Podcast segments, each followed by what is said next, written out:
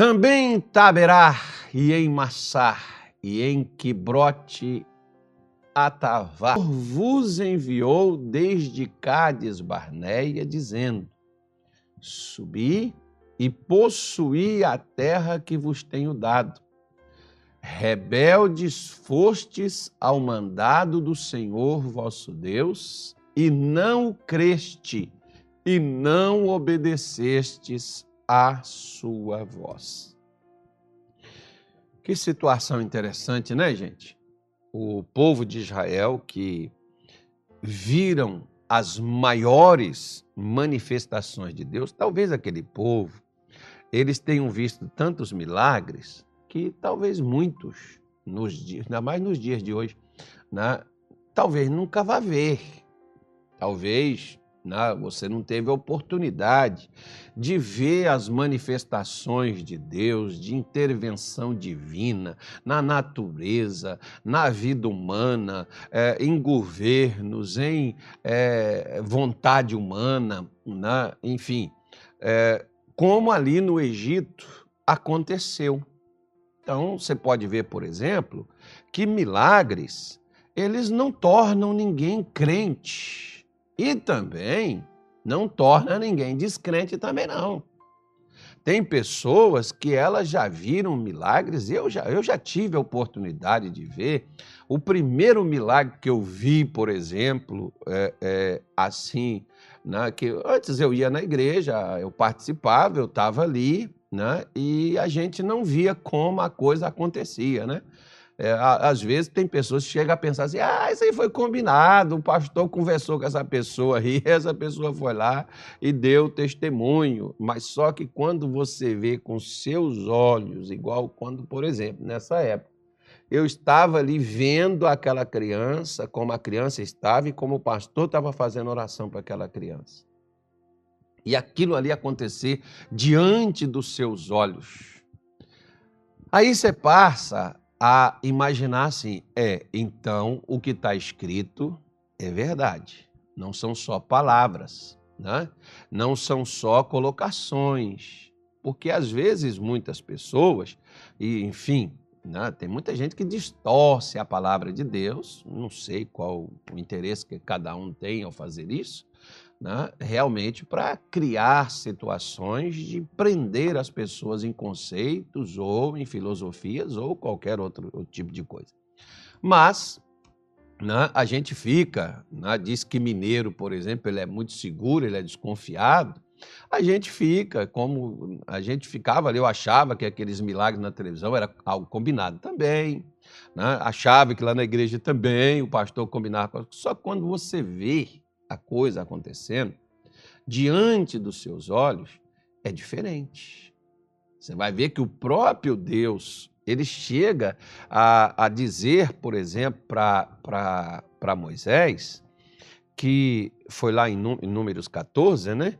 É, o Senhor Deus diz assim para ele: olha, o que, como Deus reclamou com Moisés aqui, Números 14, acho que seja Números 14 mesmo, versículo é, de número 11. E disse o Senhor a Moisés: Até quando me provocará este povo e até quando não me crerão por todos os sinais que fiz no meio deles? Ou seja, os sinais que Deus fez, ele fez cumprindo o que ele havia prometido, aquilo que ele havia dito.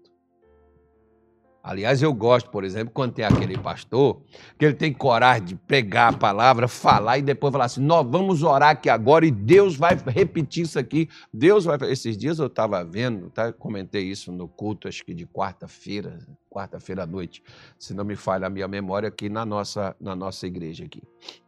Eu estava vendo uma, uma, uma mensagem do Dr. Telly Osborne na, lá em 1900 e alguma coisa, lá no Quênia, ele pregando lá no Quênia. E ele foi, pregou, fez, e aí ele chamou o povo e fez oração nas pessoas e as coisas aconteceram. E eu falando com as pessoas, falei, ó, quantas vezes eu já vi homens de Deus pegar, fazer isso e a coisa acontecer. E dando um, um, um exemplo de que eu também fiz isso né? porque eu vi pessoas usando a palavra de Deus, pregando ela e desafiando depois em oração e acontecer as mesmas coisas. Né? Porque Jesus é o mesmo ontem, hoje e será eternamente, ele não muda. Ele é o Senhor. Né? Só que o que, que acontece? Para que isso possa ocorrer, é necessário que a pessoa que ouça o que Deus falou, faça o que Deus diz. Você quer ver o que Deus falou se cumprir? Faça o que ele mandou.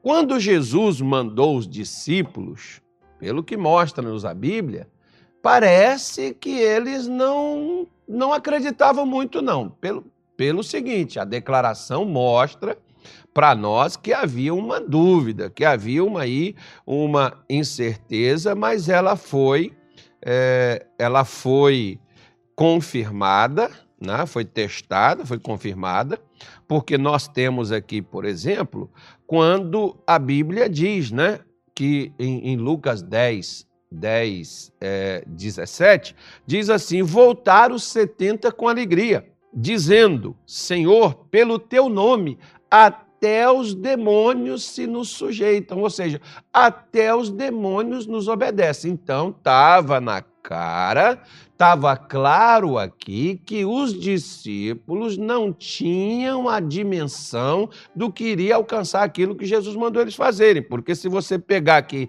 o início do capítulo 10, você vai ver que Jesus enviou, designou né? disse para eles, para eles irem né, às cidades para onde ele havia de passar, e deu uma ordem específica para eles, no versículo de número 9, ele diz assim: curai os enfermos que nela houver, dizendo: é chegado a vós o reino de Deus.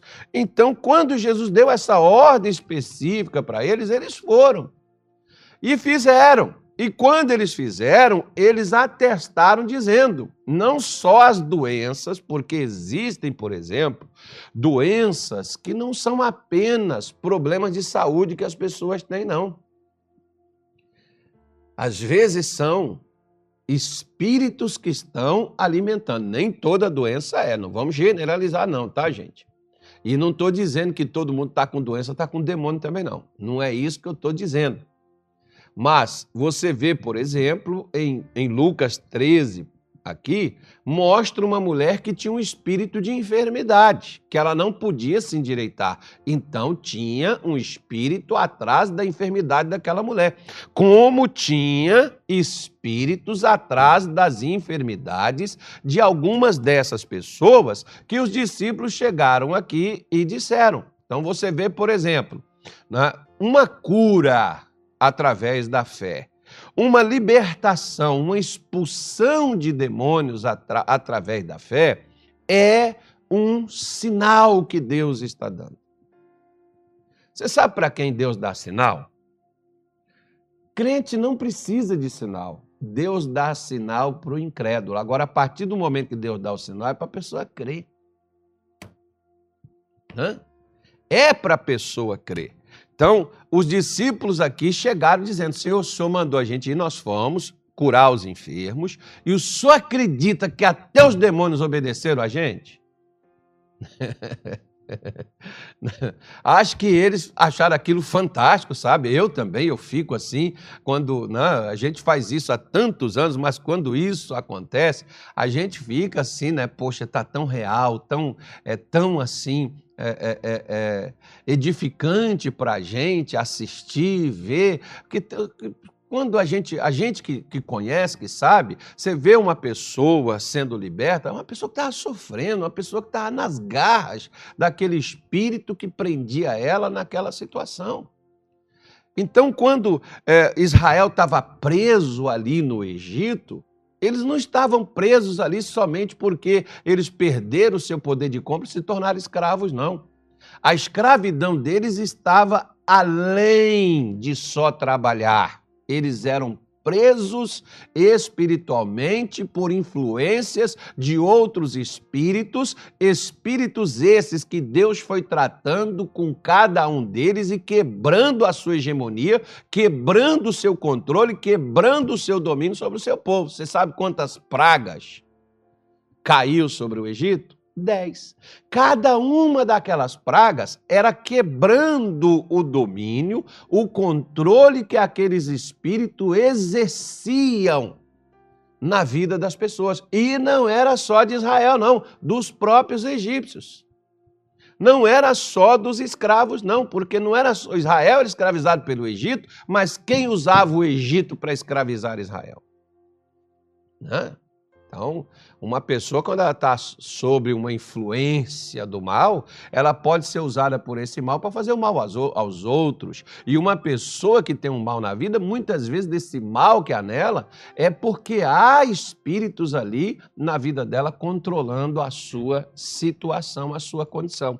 Então, quando nós vemos aqui Jesus dizer assim: olha, é, eu via Satanás como um raio cair do céu.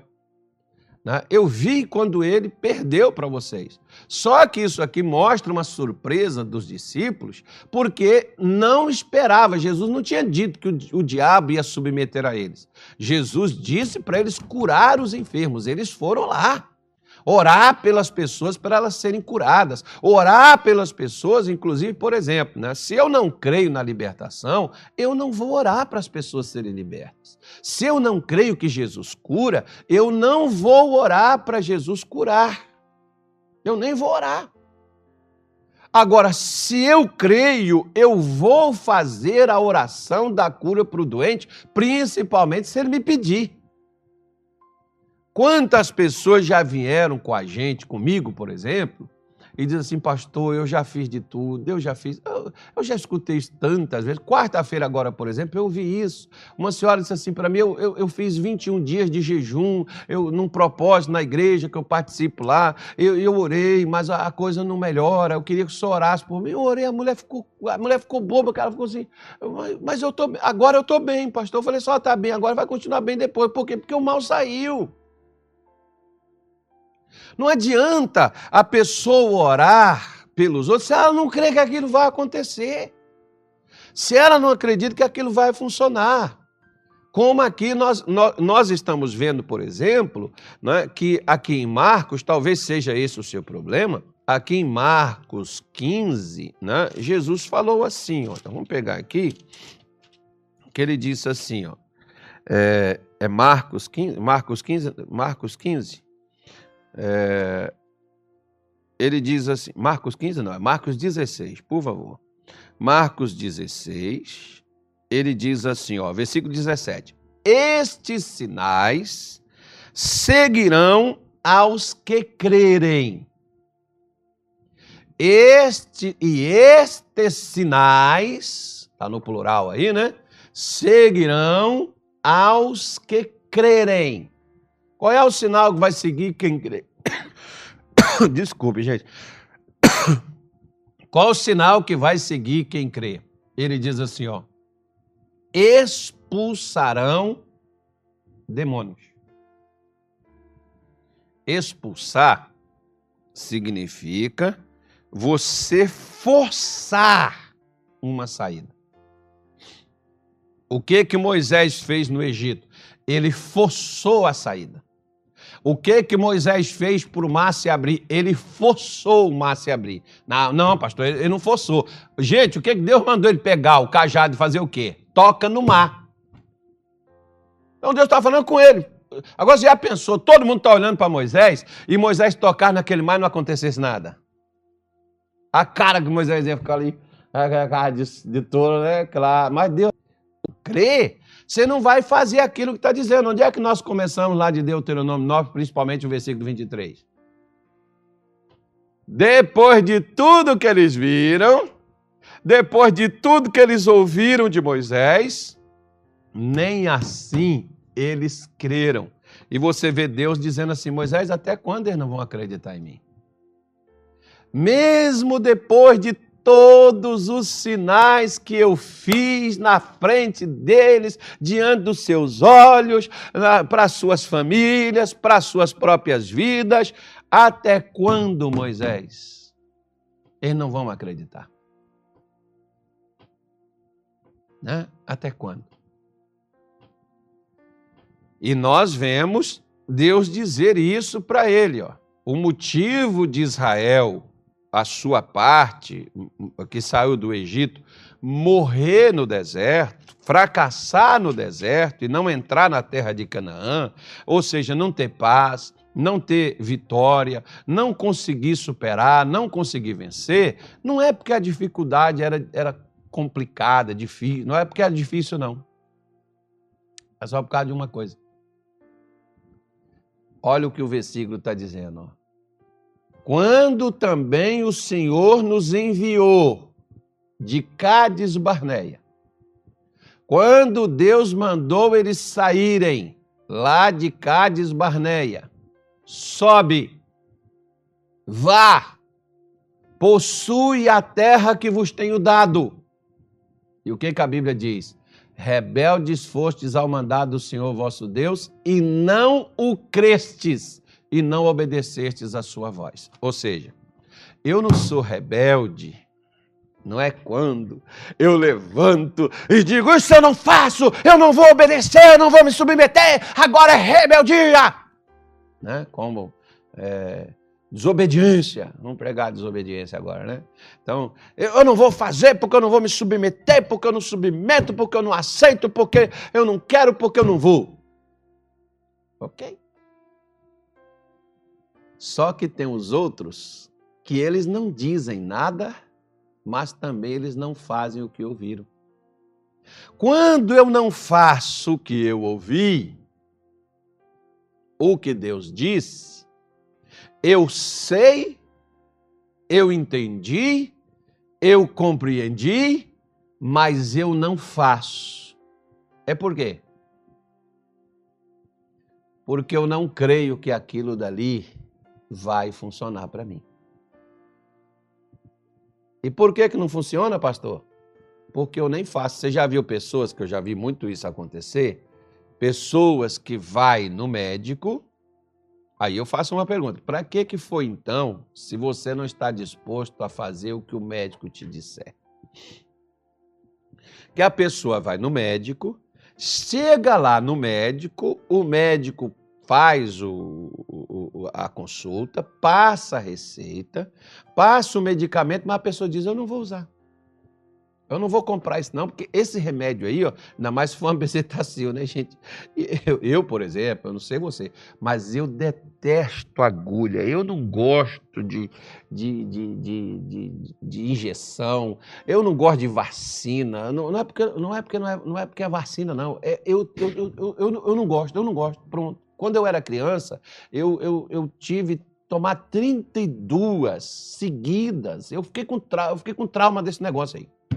Né? Então eu não gosto. Se eu vou no, eu vou no, eu vou no dentista, às vezes eu prefiro sentir a dor do que anestesiar, porque eu odeio agulha.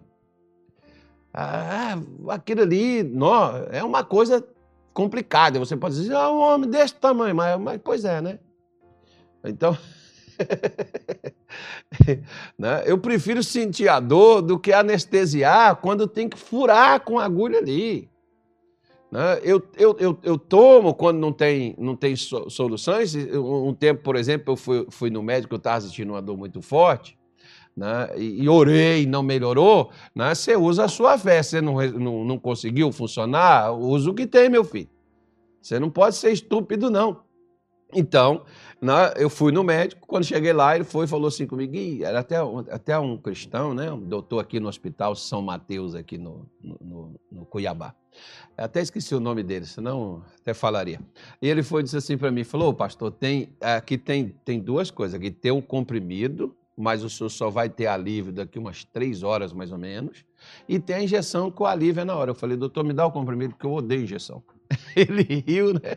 A injeção, ele falou, tem até uma amostra aqui, eu até aplico agora. Não, não, não quero.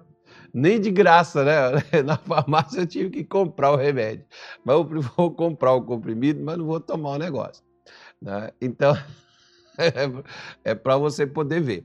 Agora, se a pessoa vai no médico e o médico dá o norte que a pessoa tem que ir, ela não vai, para que, que ela foi no médico? Não, não vai, então. A mesma coisa, você vai ler a Bíblia, você vai orar, você vai fazer uma campanha, mas você não crê que Deus, o que Deus mandou você fazer, não vai funcionar? Então, para que adiantou fazer aqui dali, entrar aqui na live, ouvir a live, escutar, mas não fazer? Não vai funcionar mesmo, gente. Não funcionou para Israel, porque a fé, para você, para você mudar de vida e para você ir à frente, você tem que usar a sua fé. A fé é justamente isso aí, ó, para ir adiante. Israel só iria adiante aí se eles fizessem o que o Senhor Deus falou. Vai chegar uma hora na sua vida que você só vai à frente se você fizer o que Deus te disse. Se você não fizer, não vai funcionar não.